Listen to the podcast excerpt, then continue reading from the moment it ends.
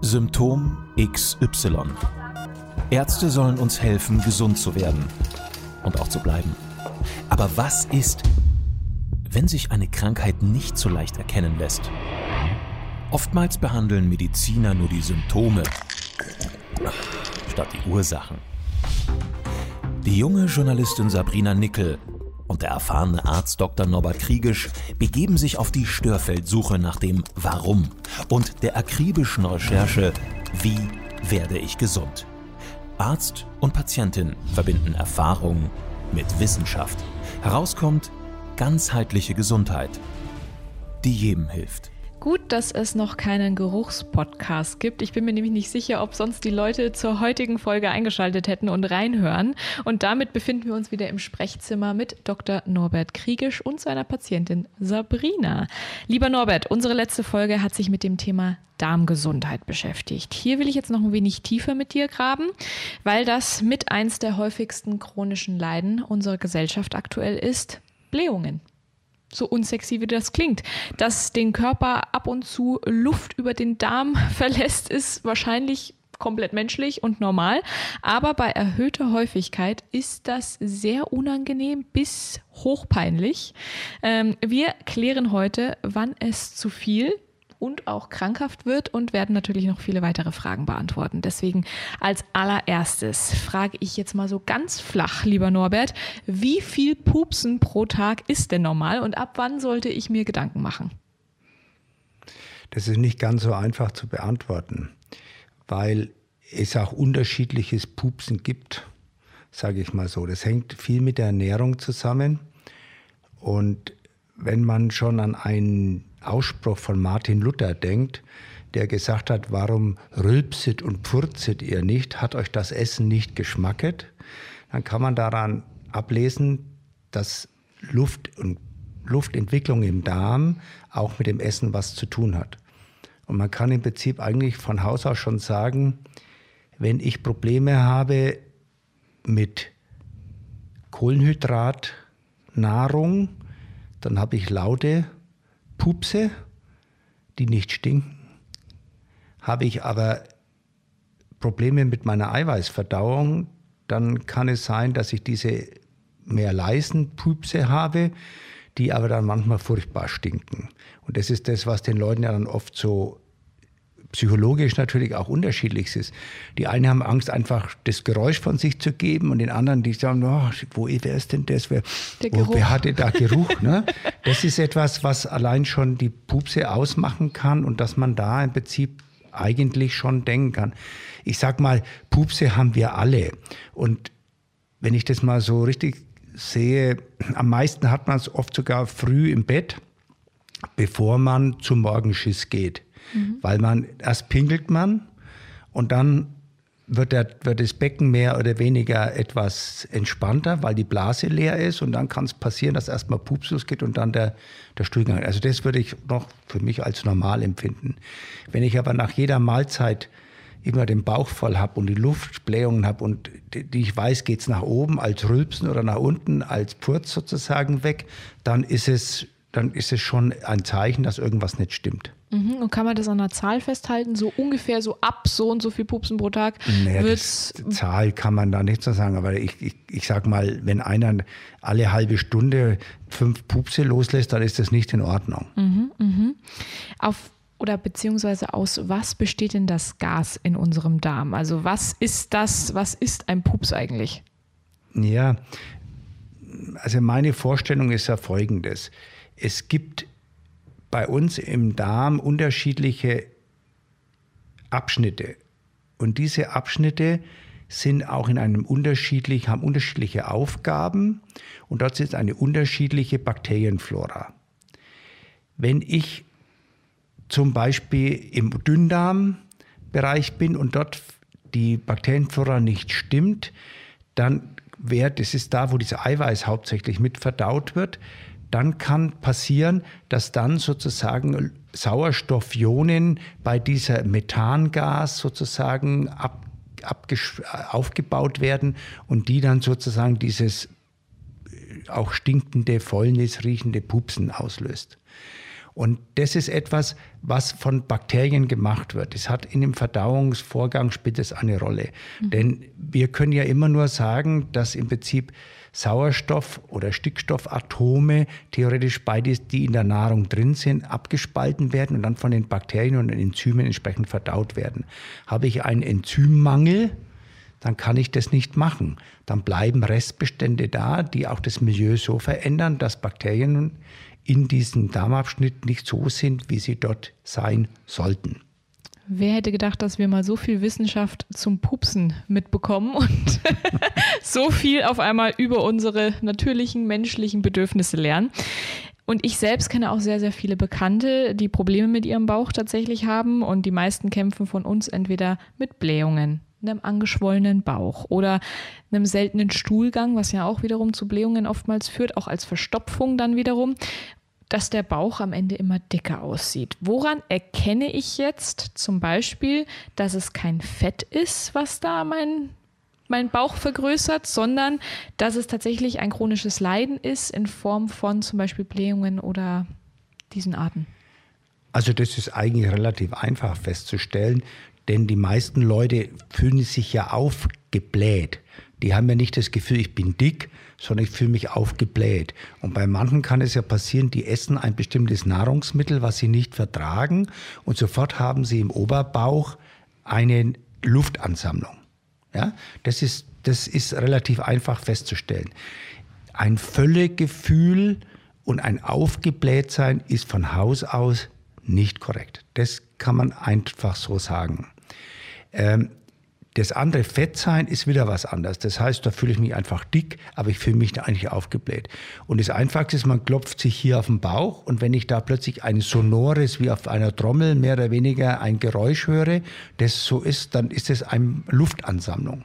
Und das ist das, was der Arzt macht, wenn er dann abklopft, sozusagen auf dem Bauch, dann hört er, oder wie über der Lunge, dann höre ich, da, ach, da ist ja, muss ja Luft drin sein, dann kann ich das hören am Klopfschall. Und das ist am Bauch, mhm. sollte das natürlich normal nicht so sein. Mhm. Und deswegen kann man auch unterscheiden, habe ich jetzt Luftansammlung im Oberbauch oder habe ich Luftansammlung im Unterbauch. Na? Der FX Meyer, der uns eigentlich darüber informiert hat, was eigentlich ein gesunder Bauch ist, der hat uns ja schon anhand der Körperhaltungen, bestimmte Bilder gesagt. Wenn Sie den sogenannten Großtrommelträger haben, der so ne, der braucht bloß da oben drauf, dann drückt es das im Prinzip immer nach oben und die Leute bekommen natürlich auch andere Probleme. Dann drückt es das Zwerchfell nach oben, die können Reizhusten haben, die können Herzprobleme haben, ja, Herzrhythmusstörungen.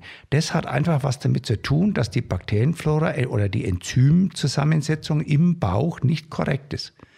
Da kann man schon viel daraus sehen. Mhm. Und das, was du vorhin, wenn noch und weiter, das, was du vorhin gesagt hast, mit den Leuten, die Verstopfung haben, die haben ja eher den schlaffen Kotbauch. Man nennt es den Sämannshaltung. Im Prinzip hat er unten so ein kleines Bäuchlein unten im Unterbauch. Den habe ich übrigens. Ja, das ist etwas, was man im Prinzip oft äh, die leiden öfter auch unter Verstopfung oder unter trägem Stuhlgang. Das ist etwas, wo er auch dann die sogenannten Eiweißverdauungsblähungen sitzen. Mhm. Ja, das ist das, was dann oft halt auch unangenehm riechen kann. Mhm. Du hast es schon angesprochen, das Thema Ernährung. Viele denken ja, ich ernähre mich ja gesund und habe trotzdem einen aufgeblähten Bauch oder es entweichen unangenehme Gerüche. Woran liegt das dann, wenn man sich ja so gesund ernährt?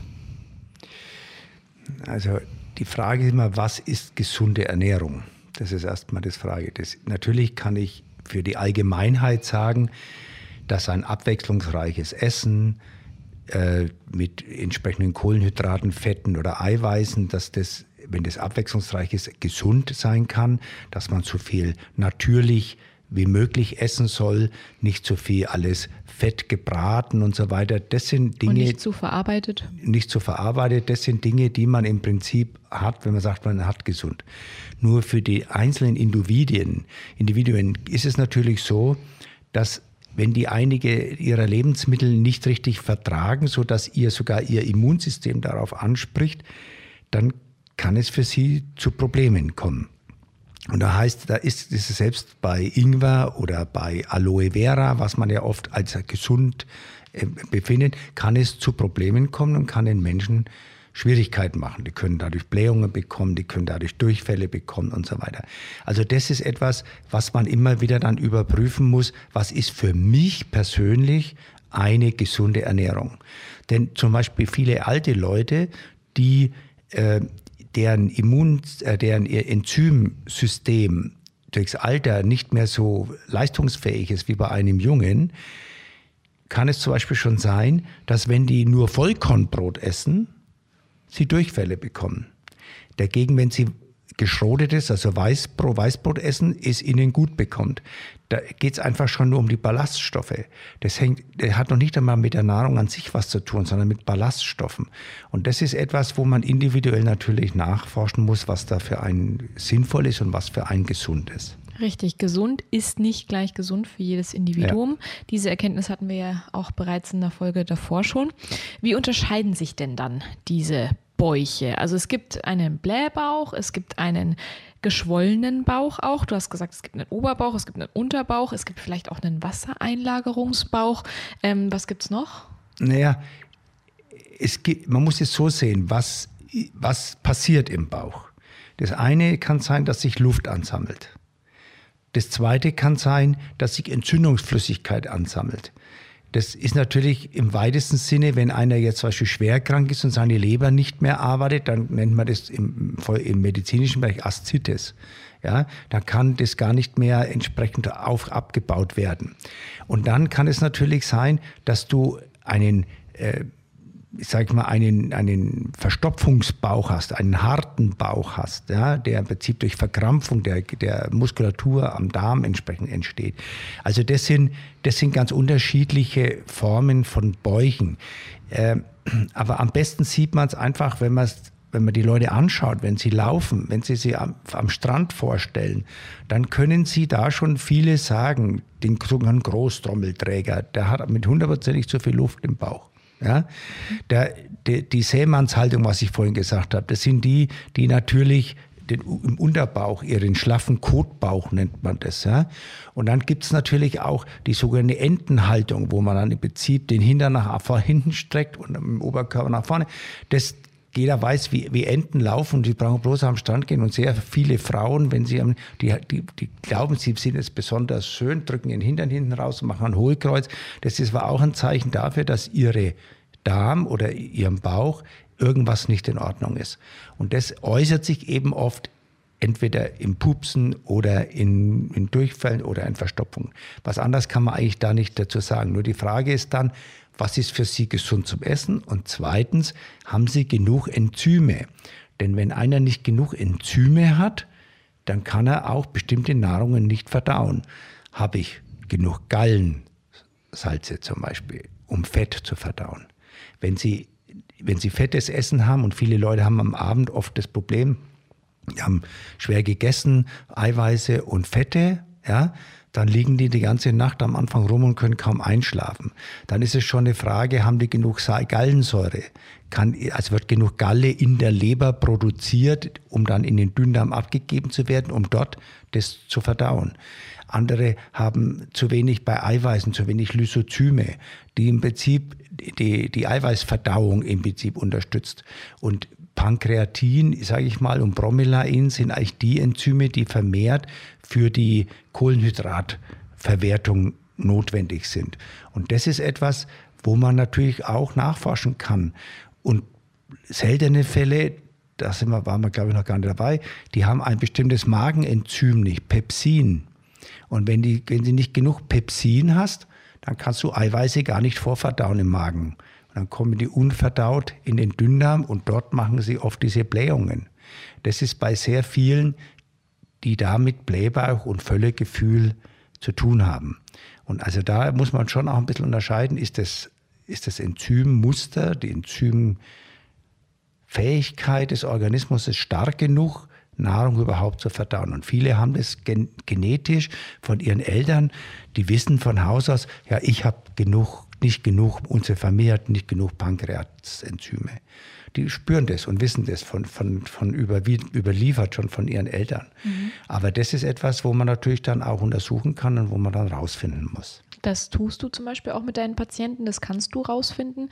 Aber gibt es denn prinzipiell Hoffnung für uns da draußen, dass zum einen natürlich irgendwie vielleicht diese Enzyme äh, nachproduziert werden können oder unterstützt werden können dabei, dass ich dann ähm, auch Nahrungsmittel wieder besser vertrage? Oder ja. ähm, muss ich wirklich mein Leben lang dann auf diese Lebensmittel verzichten, für die ich nicht genug oder die falschen Enzyme habe?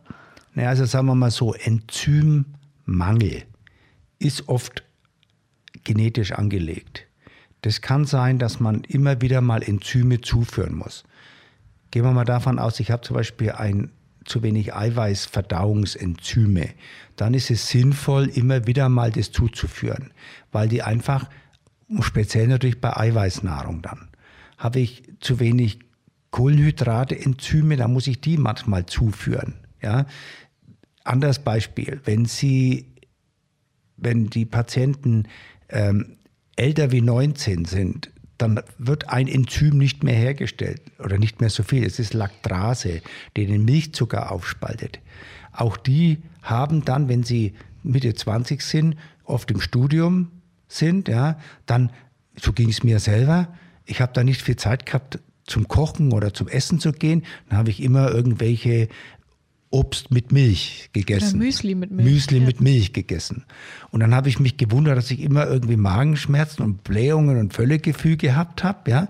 Und dann hat sich eigentlich herausgestellt, es liegt einfach nur daran, dass ich zu viel Süßmilch zu mir genommen habe, weil ich einfach schon ausgewachsen war. Es gibt kein Tier im Tierreich, das im Erwachsenenstadium noch Muttermilch trinkt.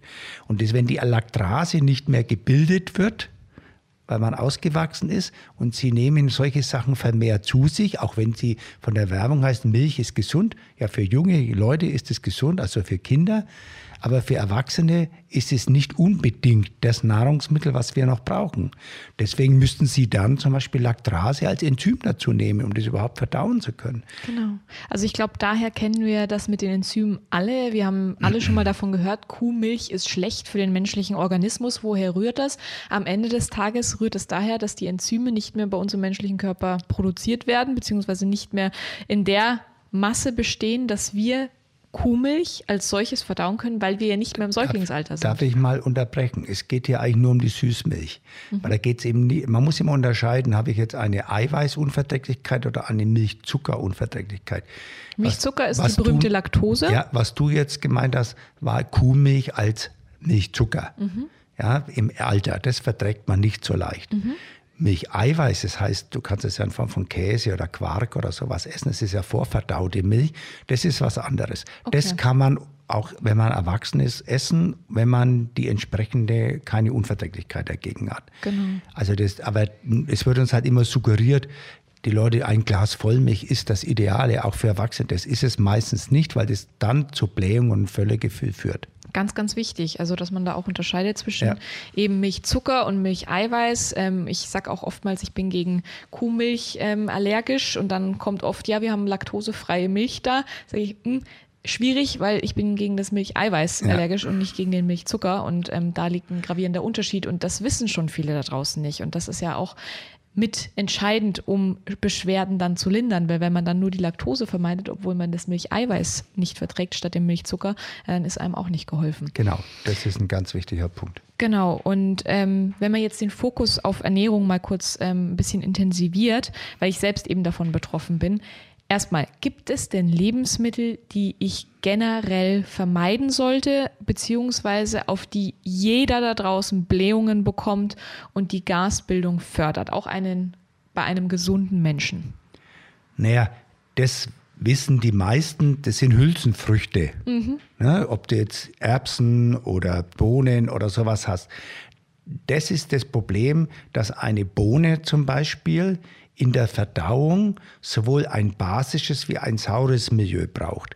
Und dann weiß der Körper oft nicht, was soll ich denn jetzt machen? Wenn ich im basischen Milieu bin und er muss, da bleiben die Reste von der Bohne noch übrig, die im sauren Milieu verdaut werden müssen und dann kann es oft zu diesen Gasbildungen kommen. Mhm. Das, hat, das ist speziell bei Hülsenfrüchten. Dann viele Leute haben natürlich bei Sauerkraut oder bei solchen Dingen. Aber das ist dann oft bei den Leuten der Fall, wo zum Beispiel die Milchsäurebakterien zu wenig sind, die eigentlich dorthin gehören sollten.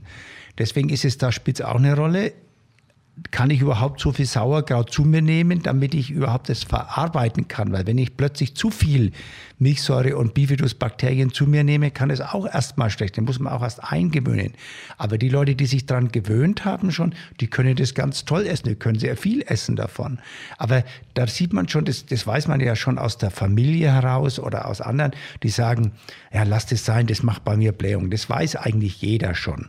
Es geht ja eher um die Sachen oft, die zu, zu mir kommen, die so versteckte Sachen haben, die nicht, wo das nicht so offensichtlich ist. Also ich sage jetzt mal, bei Süßmilch, bei Sauerkraut, bei Hülsenfrüchten, das ist etwas, was sehr dazu neigt, Blähungen hervorzurufen. Mhm.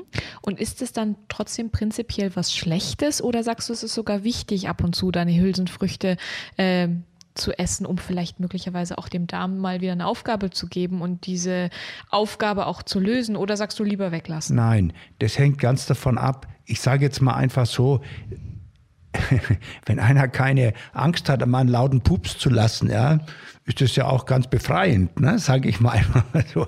Ist ja ganz befreiend. Und, und das ist etwas, wo, wo der sagt, sich wohlfühlt. Da hat sich das angestaut, es ist sofort weg. Das ist was für den was ganz Befreiendes oft. Und Hülsenfrüchte haben natürlich auch eine Aufgabe gerade in, in Zeiten, wo man bei uns zu viel Fleisch oft isst, ja, haben Hülsenfrüchte einen hohen Anteil an, an Eiweißen, an essentiellen Eiweißen, die wir aufnehmen. Wir kennen sie aus Indien, speziell aus Südindien wo die Leute sich sehr stark vegetarisch ernähren, die brauchen die Hülsenfrüchte, die brauchen Linsen, die brauchen äh, Bohnen und sonst irgendwas. Auch, man sagt ja früher, arme Leute essen. Wenn du nach Brasilien gehst, da gibt's dann die Feijoada, das ist Schwarzbohnengericht als landesübliche Nahrung, ja, das ist, oder Maniok, solche Dinge, das ist etwas, wo die Leute ihre Eiweiße dahergehen und nicht, und nicht das teure Fleisch kaufen müssen.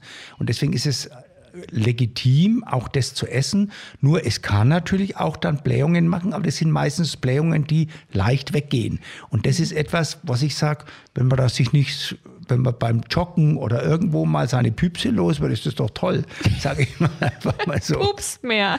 Ja, es, ist, es, ist, es gibt ja den Antrieb dann sogar wie beim Joggen. Ja, wer weiß, wer weiß. Und da stecken natürlich auch noch ganz viele andere tolle Nährstoffe ja, drin, die klar. wahnsinnig wichtig sind. Das ist ja ein sehr ursprüngliches Lebensmittel in dem Fall.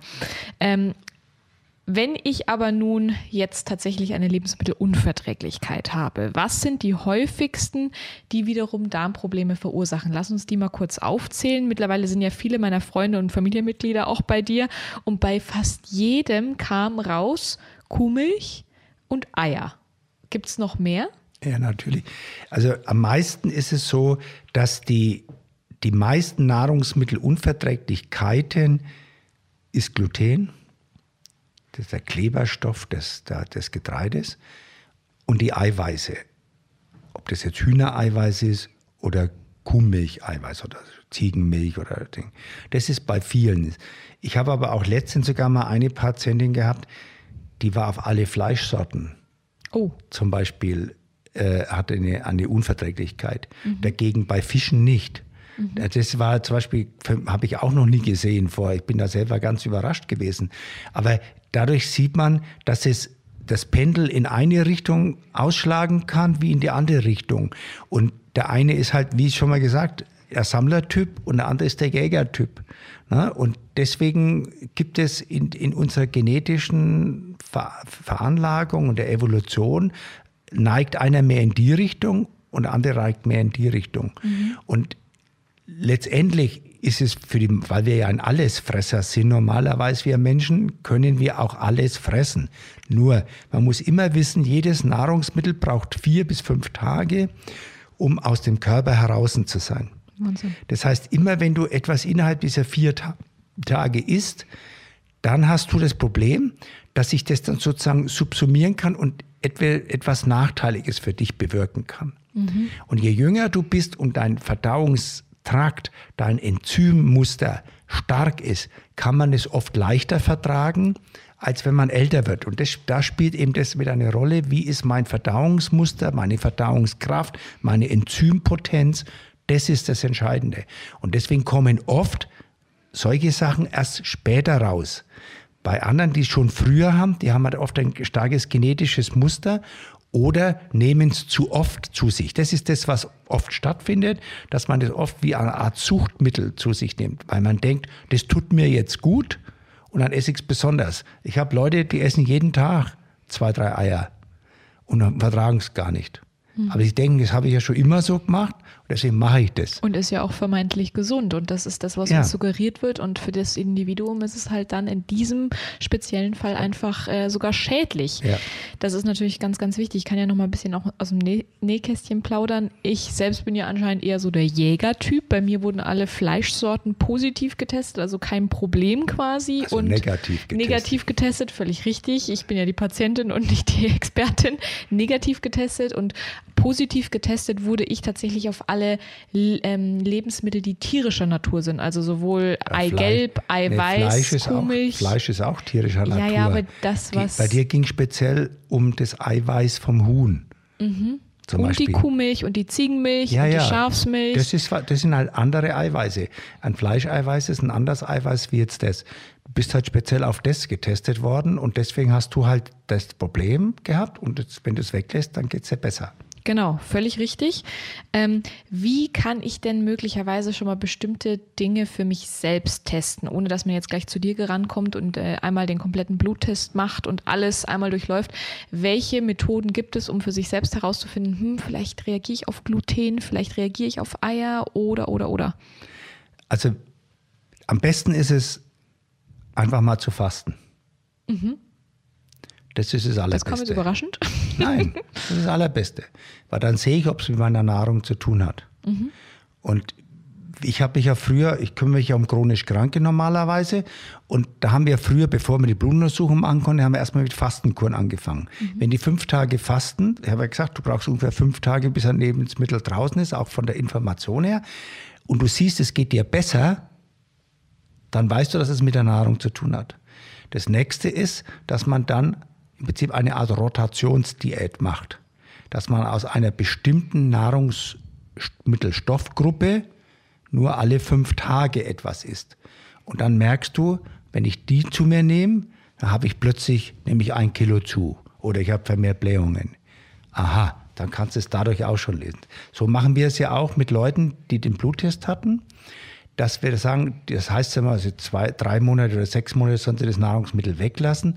Und dann machen, gewöhnen wir die Nahrungsmittel ja wieder ein. Mhm. Wir machen, wir behandeln ja gleichzeitig die Darmflora mit und dann gewöhnen wir die Nahrungsmittel wieder ein.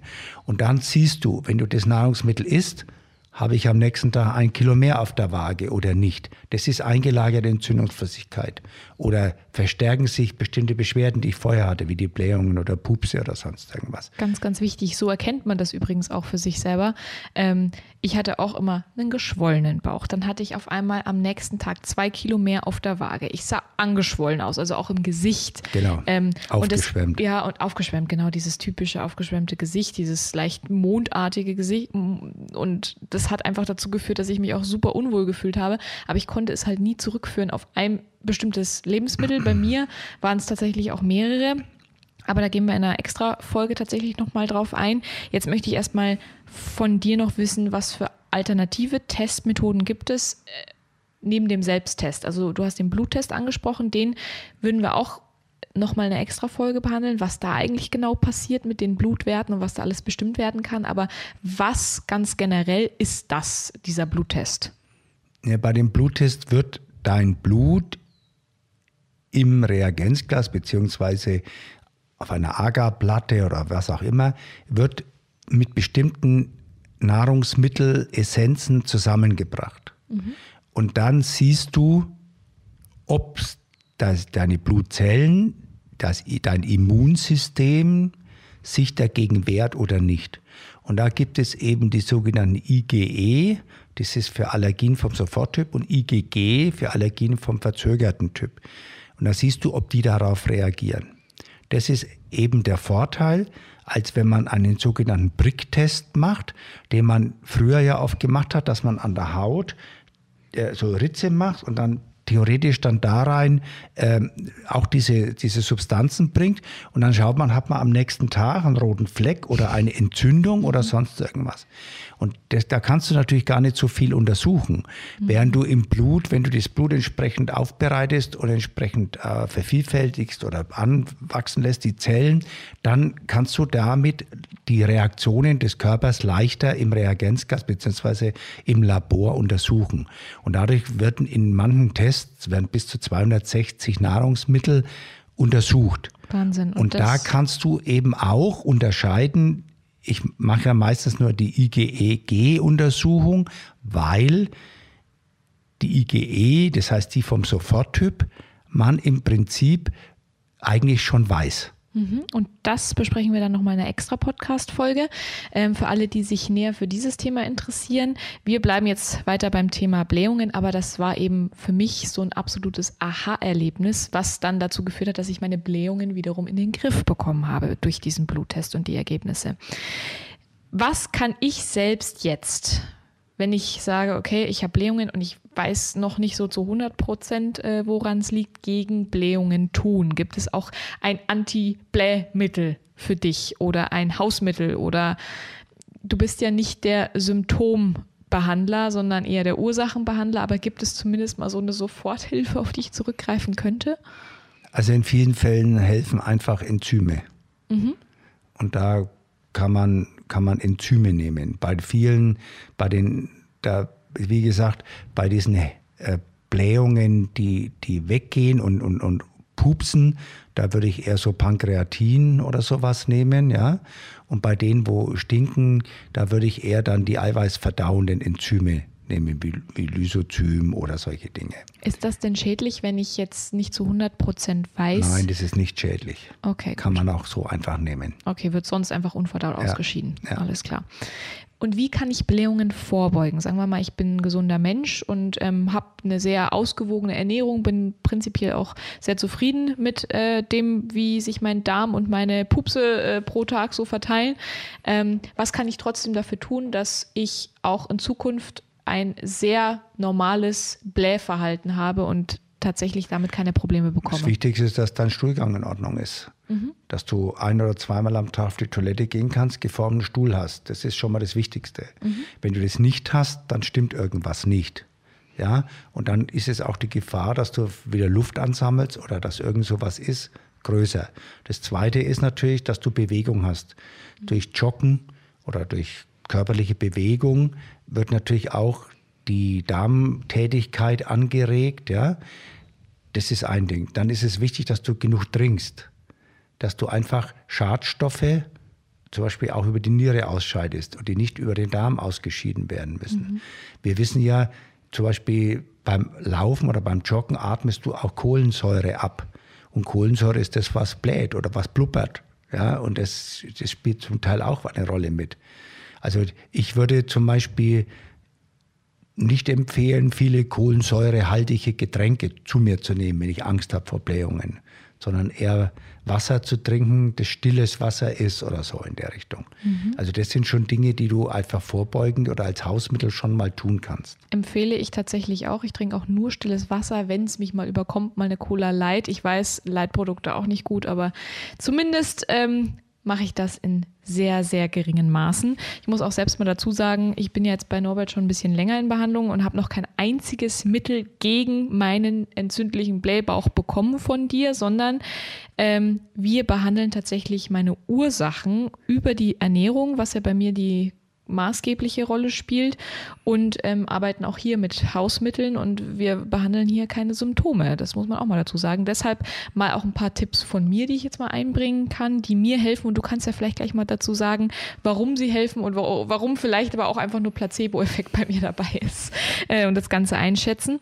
Was mir hilft, ist auf nüchternen Magen am Morgen erstmal einen Shot naturtrüben Bio-Apfelessig äh, verdünnt mit Wasser zu trinken. Ich habe das Gefühl, meine Verdauung wird da sofort angeregt und ich kann dann und ich tue mich damit, Leute, sehr, sehr, sehr schwer, ähm, normalerweise in der Früh auf die Toilette zu gehen, aber damit kann ich auf die Toilette gehen. Also das darf ich noch gleich was dazu sagen. Mhm. Also ich würde oft sogar den, den Apfelessig im Wasser vorm Schlafengehen trinken. Vorm Schlafengehen sogar ja, schon? Mhm. würde ich eher vorschlagen, weil der dann länger wirken kann. Aber was immer gut ist, was du auch ansprichst, ist normalerweise ein Glas warm heißes Wasser zu trinken, mhm. direkt nach dem Aufstehen, vor dem Frühstück. Das, dieses warm heiße Wasser alleine und das Wasser regt den Gallenfluss an und das macht das, warum du gut auf die Toilette gehen kannst. Ah, ja, weil ich trinke das tatsächlich nicht gekühlt. Bei mir steht das Wasser jetzt auch nicht mehr im Kühlschrank, sondern immer auf Raumtemperatur maximal und manchmal sogar ein bisschen ja. wärmer als das. Und auch das soll tatsächlich Das helfen. kommt aus der ayurvedischen Medizin. Wir kennen das von den Indern, die das uns beigebracht haben, dieses warm heiße Wasser morgens zu trinken. Und das ist eine sehr gute Sache, wo man, wo man gerade die Leute, die mit einer Verdauung oder mit einem Stuhlgang oft Probleme haben, da, die können das fast trainieren. Wenn die das machen, dann haben die immer zur gleichen Zeit theoretisch ihren Stuhlgang. Ja, und wir Menschen brauchen Und das kannst Routine. du eben überall machen. Das kannst du auch, wenn du im Urlaub bist. Weil viele haben ja das Problem, wir sind oft unterwegs im Hotel oder sonst irgendwas. Mhm. Ja? Und wenn du das mal trainiert hast, dann kannst du auch im, im Hotel aus der Leitung einfach mal ein warm heißes Wasser trinken. Und das ist, das ist eigentlich, das hat sich sehr gut bewährt. Das stimmt. Ich kann das aus Erfahrung bezeugen. Dann, ähm, was ich auch gerne mache, ist über Nacht aufgeweichte Pflaumen oder über Nacht Pflaumen einzuweichen, Trockenpflaumen ähm, und das Pflaumenwasser am nächsten Morgen auch zu trinken und die Pflaumen aufgeweicht zu essen. Ja, also das ist natürlich immer ein, ein Ding, was ein Quellmittel ist. Immer die Leute, die Probleme haben mit dem Stuhlgang, die ja oft auch Blähungen haben, die brauchen oft Quellmittel. Mhm. Ob das jetzt Pflaumen sind, ob das jetzt ähm, getrocknete Aprikosen sind ne, oder sowas. Das ist Quellmittel. Manche nehmen Leinsamen oder Flohsamen oder sonstige Dinge, die auch die Schadstoffe aufsaugen. Also bei denen, die jetzt eher unter Verstopfung leiden, bei denen, die jetzt eher unter Durchfall leiden und das und auch Blähungen haben, da wäre zum Beispiel Heilerde gut. Ah ja, spannend. Ne? Das wäre nämlich tatsächlich auch mein nächster Tipp gewesen. Ein Teelöffel Flohsamenschalen bei äh, Verstopfung vor dem Essen mit Wasser eingeweicht äh, zu trinken. Das hilft mir tatsächlich auch ja. sehr, sehr gut. Hast du gerade auch schon erwähnt. Dann ähm, nehme ich zusätzlich noch, bei dem ich auch merke, es tut mir einfach gut, so ein basisches Nahrungsergänzungsmittel, um der Übersäuerung im Körper entgegenzuwirken. Das ist natürlich auch rezeptfrei. Was bewirkt das, gerade auch was mit der Verdauung zu tun hat?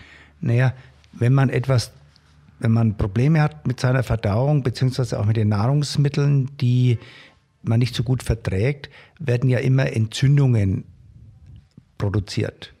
Und Entzündung geht immer mit einer Übersäuerung einher. Mhm. Und deswegen hat es natürlich immer eine Hilfe, ein entsäuerndes Nahrungsergänzungsmittel zu sich zu nehmen. Und da gibt es die verschiedensten.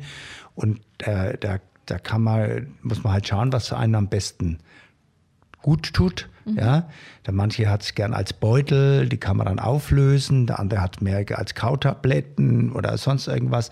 Also das ist etwas, was auf jeden Fall gut hilft, gerade bei Entzündungen. Gibt es denn auch ein total basisches Lebensmittel, das ähnlich wirkt? naja, basische Lebensmittel, sage ich mal grundsätzlich, ist alles, was unter der Erde wächst. Ah ja. Das kann man einfach so ganz einfach sagen. Kartoffeln ja, zum Beispiel. Ja, da habe ich ja genau meine Probleme zusätzlich noch. Nein, ich will nur sagen, ja. Kartoffeln wäre etwas, ne? Mhm. Oder Wurzelgemüse. Ne? Das ist etwas, wo du, wenn du eine Basensuppe isst, ja, ist fast immer eine Gemüsesuppe. Mhm. Ja, also die sogenannte Minestrone, die die Italiener haben, das ist ein basenreiches Mittel, Lebensmittel, das im Prinzip gegen Entsäuerungen, äh, für die Entsäuerung wichtig ist. Deswegen nur so zur Info, deswegen nehme ich tatsächlich auch ein Nahrungsergänzungsmittel, das basisch wirkt und gegen die Übersäuerung in meinem Körper wirkt, denn ich bin gegen ganz, ganz viele Lebensmittel unter der Erde allergisch, gegen Zucchini oder bodennah, Zucchini, Karotten, Kartoffeln, das, da reagiere ich überall drauf und dann entsteht natürlich auch bei mir im Körper Übersäuerung, wenn ich all diese Lebensmittel nicht zuführen kann, weil die Enzyme dafür ja, nicht das ausreichen. Ist ja, das ist ja ein schönes Beispiel dafür, dass vieles man nicht einfach nur durch Nahrung zu sich nehmen kann. Und deswegen gibt es ja auch die Industrie, die sowas herstellt, weil es in der Therapie oft wichtig ist. Richtig. Und dann mein letzter Tipp, ähm, vielleicht hast du da dann noch ein, zwei, ähm, am Abend immer noch so einen Liter Brennnesseltee zu trinken. Ich habe gemerkt, das entwässert mich extrem ja. und ich habe am nächsten Tag zumindest dieses Wasserkilo nicht auf der Waage. Ja, also Brennnessel ent, entwässert sowieso. Das gibt man bei Nierenproblemen so und so.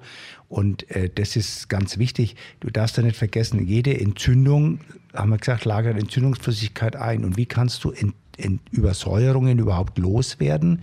Die kannst du nur über die Niere loswerden, meistens. Dann übers Abatmen, das heißt durchs Laufen oder Joggen oder sowas mhm. oder halt Sport. Und nur wenn sie so stark übersäuert sind, dass es fast gar nicht mehr geht, dann kriegen die Leute Durchfall. Mhm. Und ja, so weit wollen wir es ja eigentlich nicht kommen lassen. Nein, aber es, es sind halt unterschiedliche Typen. Mhm. Die einen haben ja schon Darmentzündungen und haben Colitis oder Reizdarm. Und das ist ein Zeichen dafür, die bringen ihre Übersäuerung nur über den Darm los. Mhm. Würdest du denn prinzipiell ähm, bei einer Verstopfung jetzt zum Beispiel oder auch bei einem Durchfall als auch Allgemeinmediziner sowas wie Abführmittel oder ähm, Stopfmittel generell verschreiben Nein. oder würdest du, okay, immer nach der Ursache sofort fahren? Das würde ich, mein, es ist klar, wenn ich sage, ich fliege jetzt mit dem Flugzeug zwölf Stunden mhm. und weiß nicht, ob ich da die Toilette noch finde. Na, oder ob sie besetzt ist. ja, ich sage jetzt mal so, ne? Mhm. Dann musst du halt erster Klasse fliegen, dann geht's. Ah ja, alles klar. Nein, aber ich will so damit sagen, das, ist, das gibt Ausnahmen. Ne?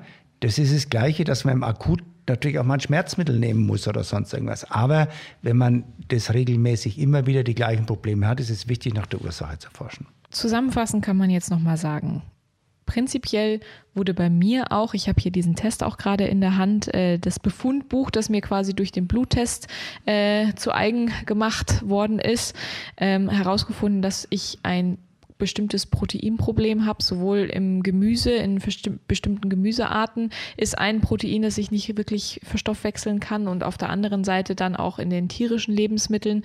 Ähm, da suchen wir natürlich immer noch äh, nach Lösungen, wie das Ganze dann auch zukünftig trotzdem besser aufgestellt werden kann. Und wie gesagt, über den Bluttest sprechen wir in der kommenden Folge nochmal explizit. Aber man kann sagen, du findest gemeinsam mit deinen Patienten heraus, wenn sie zu dir kommen und gibst auch dann die Anleitung, wie man gesund wird, wie man tatsächlich seine Leiden in den Griff bekommt, alleine über Nahrungsmittel und ähm, den Blähbauch, der dann damit gelöst wird. Versuchen wir. Mhm. Das ist das, was wir eigentlich versuchen wollen, dass wir Ursachen finden und nicht einfach nur etwas geben, um etwas zu unterdrücken oder was anzuregen alleine der Körper muss eigentlich, die Idee ist ja eigentlich, dass der Körper mit seinen eigenen Ressourcen zurechtkommt und mit einer Nahrung alleine zurechtkommt. Das ist leider bei bestimmten Erkrankungen nicht immer so leicht möglich. Und deswegen müssen wir solche Untersuchungen machen, um dann zumindest über einen gewissen Zeitraum den Körper zu entlasten, um dann wieder dorthin zu kommen, dass er eigentlich alles wieder essen kann. Also man kann zusammenfassend sagen, vor allem auch ich aus Erfahrung heraus, als ich meine Tests bekommen habe, habe ich mich erstmal riesig gefreut und war so erleichtert, dann endlich Sicherheit zu haben, warum ich denn diese Beschwerden habe, mit den Blähungen, mit der Verstopfung, mit diesem Fäkalbauch, wie du ihn nennst, ähm, weil ich sah vor Norbert wirklich schwanger aus. Jedes Mal, wenn ich mich augenscheinlich gesund ernährt habe, ist mein Bauch extrem angeschwollen. In der Früh war er super flach. Also da hatte ich wirklich keine Probleme. Und nach der ersten Mahlzeit oder nach dem ersten Lebensmittel, das ich quasi geschluckt habe, habe ich einen geschwollenen Bauch bekommen. Das war wirklich ähm, nicht mehr lebenswert äh, bis zu einem gewissen Grad. Und du hast dann aber zu mir gesagt, nachdem dann meine Ergebnisse gekommen sind, ui, du reagierst aber auf ganz schön viel, tatsächlich eigentlich zu viel. Ähm, wie viele Lebensmittelunverträglichkeiten sind denn in unserer heutigen Gesellschaft eigentlich normal? normal, sage ich mal, ist gar nichts. Denn das ist individuell, das muss man einfach so sehen. Das, ich habe bei mir selber den Test mal gemacht und ich war nur auf vier Lebensmittel unverträglich. Ja, wow. Ich muss natürlich auch mal sagen, der Lebensmitteltest, wenn du den Blut machst, ist eine Momentaufnahme. Das heißt nicht, dass du dein ganzes Leben lang oder immer diese Unverträglichkeit hast. Es gibt, weil ich oft Leute habe, die aus unterschiedlichen Generationen sind, also Großmutter, Mutter und Tochter und Enkeltochter, dann sehe ich bestimmte Muster, dass die in der ganzen Familie so durchgehen. Aber individuell sind die nicht immer genauso ausgeprägt in den Symptomen.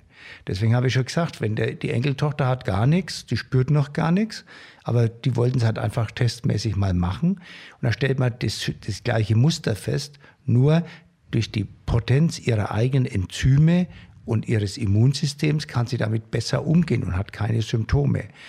Wenn ich älter werde, mein Immunsystem insgesamt nachgelassen hat, dann kommen leichter Symptome. Und das, das kann man einfach so sagen. Also das, es ist nicht immer so, dass man einfach sagen muss, man hat es immer oder man hat es, es gibt etwas, was grundsätzlich ist, man kann fünf haben oder 20 haben, das ist nicht der Fall. Es geht bei dem, die Leute kommen zu mir, weil sie Symptome haben.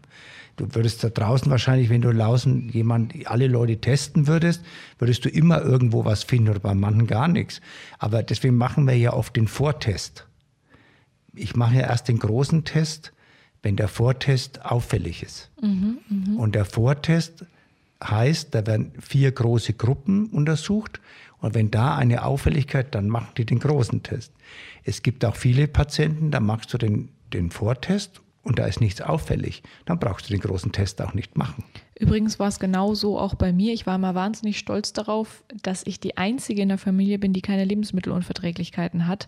Ähm, mein Papa hat mhm. Vorbeschwerden, meine Mama, die Generation davor hatte auch immer Beschwerden ähm, und vor allem auch chronische Erkrankungen, auch die auf Lebensmittel zurückzuführen waren. Und ich war immer stolz wie Oscar, dass ich das alles nicht hatte. Und gerade seit ein, zwei Jahren hat sich bei mir mit dem Älterwerden irgendwie was eingestellt, was dazu geführt hat, dass ich bestimmte Sachen einfach nicht mehr so gut vertrage wie vorher, dass mein Organismus damit nicht mehr klarkommt. Nur mal so zum Vergleich, Norbert meinte gerade, er, er hat sich selber testen lassen, waren vier Ergebnisse. Bei mir waren es ungefähr 30. Also irgendwie habe ich tatsächlich ähm, meinen Körper auch so ein bisschen geschunden die letzten Jahre, muss ich ehrlich zugeben. Ich habe auch nicht so sehr auf meine Ernährung geachtet. Gerade am Set isst man viel Pizza, Pasta und den ganzen Mist, den man da halt zu essen bekommt. Und das hat dazu geführt, dass mein Körper irgendwann halt rebelliert hat. So habe ich das zumindest verstanden. Das ist auch so. Mhm. Ähm, wie kann es trotzdem dann so weit kommen, dass der Darm diese Lebensmittel auf einmal nicht mehr verwerten kann? Fass es mal kurz irgendwie zusammen, dass man das nochmal versteht. Ist es dann ein Überangebot an bestimmten Lebensmitteln oder die Quantität macht das Gift oder wie ist das? Die Quantität macht das Gift. Also wenn du zum Beispiel Nehmen an, du kannst kein Gluten vertragen und du isst jetzt plötzlich nur noch Pasta, Pizza und sonst irgendwas und dann Nussschnecke oder sonst irgend sowas, dann, dann gibst du ihm überhaupt keine Chance, sich zu erholen. Sondern er muss ja ununterbrochen damit sich auseinandersetzen. Und das heißt, er hat nur eine bestimmte Zahl und Menge von Enzymen zur Verfügung, um das zu verwerten. Und wenn, der, wenn diese Enzymmenge nicht ausreicht, um das zu verwerten, dann kommt es zu immunologischen Problemen. Und die können sich in bestimmten Symptomen eben äußern.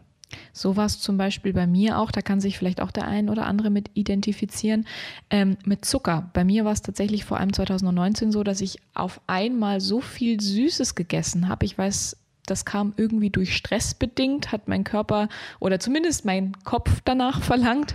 Und ich habe ganz, ganz viel Süßes in mich reingestopft. Und das hat dazu geführt, dass ich auf einmal Beschwerden hatte, die damit zusammenhingen, dass ich einen Darmpilz hatte, der wiederum auch durch den Zucker ausgelöst war. Ich habe dann, bevor ich zu dir gekommen bin ähm, und den Allergietest gemacht habe, noch eine Pilzkur gemacht. Was genau ist das und warum empfiehlst du das auch vielen meiner Bekannten? Naja, gehen wir mal davon aus, wie die Ernährung bei euch jungen Leuten oft ausschaut. Da haben gerade schon gesagt, ihr habt nicht viel Zeit, ihr, ihr habt meistens niemand zu Hause, der kocht und dann ist eure Ernährung relativ einseitig, hauptsächlich Kohlenhydrate. Und wenn du immer nur Kohlenhydrate in Mengen zu dir nimmst, verändert sich, haben wir gesagt, das Enzymmuster das heißt, es wird überlastet, dann verändert sich die Darmflora und dann wächst oft ein Pilz an. Mhm. Und Pilz hat Zucker als Nahrung. Und wenn du mal einen Darmpilz hast, bestimmte Art von Pilzen, eine Anzahl von Pilzen gehört auch in den Darm, nur wenn es überhand nimmt, dann verlangt der Körper, der Pilz nach seiner Nahrung und du musst immer mehr Süßigkeiten essen oder immer mehr Süßes essen. Und dann ist es wie in so einem Teufelskreis drin. Und deswegen muss man diesen Teufelskreis erstmal durchbrechen, damit man überhaupt wieder mal dorthin kommt, dass der Körper wieder normal reagiert. Oh ja, ich kann euch sagen, ich war wie ferngesteuert. Dieser Gang zur Süßigkeiten-Schublade, der gehörte dann zur Routine. Mein Körper hat quasi danach geschrien, richtig danach verlangt. Ich habe mal so einen schönen Satz gehört, man kann sich den Darmpilz auch vorstellen wie so einen kleinen Pascha im, im Inneren des Körpers, der einfach äh, hier den Zucker verlangt, um weiter überleben zu können. Wie erkennt man sonst einen Darmpilz? Nochmal ganz kurz so als Abschluss, welche Symptome hat man da, die darauf also, hindeuten? Das Einfachste ist erstmal in den Spiegel schauen und die Zunge rausstrecken. Und wenn man da einen weißen Belag drauf hat, dann deutet es schon ganz stark auf eine Pilzinfektion hin. Das zweite ist Völlegefühl und Blähungen. Mhm. Wir haben, wir haben unser, ist ja heute Pupsen und Pilze können auch als Abfolge ihrer Stoffwechselleistung Luft im Darm produzieren und dadurch kann es auch zu Völlegefühl und Blähungen führen. Afterjucken kann dazugehören. Viele Leute haben Frauen oder die viele Mädchen von euch, die haben oft mal Scheidenpilz oder sowas. Mhm. Auch das kann dazugehören. Fußpilz, Handpilz und die ganze Zeit steckt man sich an. Man, das sind Dinge, die man eigentlich leicht erkennen kann und deswegen ist es wichtig, diesen Teufelskreis auch zu durchbrechen mhm. wenn man seine Blähungen und sowas weniger haben will. Absolut. So, jetzt ist im Grunde mal alles kurz angesprochen worden. Fehlt jetzt gerade noch irgendeine chronische Erkrankung, die oftmals wirklich zu extremen Blähungen führt. Also wir hatten Darmpilz, wir hatten die ähm, fehlende Enzymproduktion in bestimmten Bereichen, wir hatten Lebensmittel als solches. Fehlt für dich als Arzt noch ein Thema, das wir noch gar nicht angesprochen haben? Nein, also das finde ich jetzt mal ausreichend für die wenn man ganz, wenn ihr da draußen einfach an euch selber denkt, das wäre etwas, was ihr selber erkennen könnt und wo man im Prinzip dann etwas tun kann. Denn es ist ja immer wichtig, die Hilfeschreie des Körpers rechtzeitig zu erkennen, bevor wie, in deinem Fall zum Beispiel, wenn du sagst, ich bin jetzt älter geworden ne, und es fängt jetzt an, deine Familie hat vorher schon was gehabt. Das bedeutet nur, dass das Enzymmuster oder andere Sachen überhand genommen haben. Und wenn die Pilze jetzt weg sind, dann kannst du wieder an die normale Regulation kommen. Und dann kann man die mikrobiologische Therapie fortsetzen, dann ist das auch wieder okay. Genau, und wie man das genau macht, werden wir uns in der nächsten Folge angucken. Ich könnte mich jetzt auch stundenlang weiter mit dir über meinen Darm unterhalten, aber ich glaube, dieses Thema lässt uns auch weiterhin nicht los und wir werden noch viele Extra-Folgen zu diesem Thema, wie zum Beispiel Darmpilz als Extra-Folge machen. Dann schreibt uns unbedingt auf jeden Fall noch auf Instagram eure Fragen und Anregungen zu diesem Thema. Da werden wir euch natürlich auch im Blick behalten. Wir freuen uns natürlich auch über Feedback Feedback zu unseren Folgen und zu unseren Themensetzungen. Falls ihr extra Wünsche habt, schreibt das auch gerne. Und in der nächsten Folge werden wir, wie schon angeteasert, uns mal nochmal den Bluttest ganz genau angucken und was der genau bringt und wie die Therapie darauf aufbauend aussehen kann. Ähm, weil er mir so wahnsinnig geholfen hat und natürlich von Norbert auch sehr intensiv schon getestet worden ist mit sehr vielen seiner Patienten. Abonniert gerne den Podcast und folgt uns auch auf Instagram unter symptom.xy, damit ihr keine Folge mehr verpasst. Bis zum nächsten Patientengespräch mit Norbert und mir. Bleibt gesund und fahndet nach den Ursachen eurer Symptome.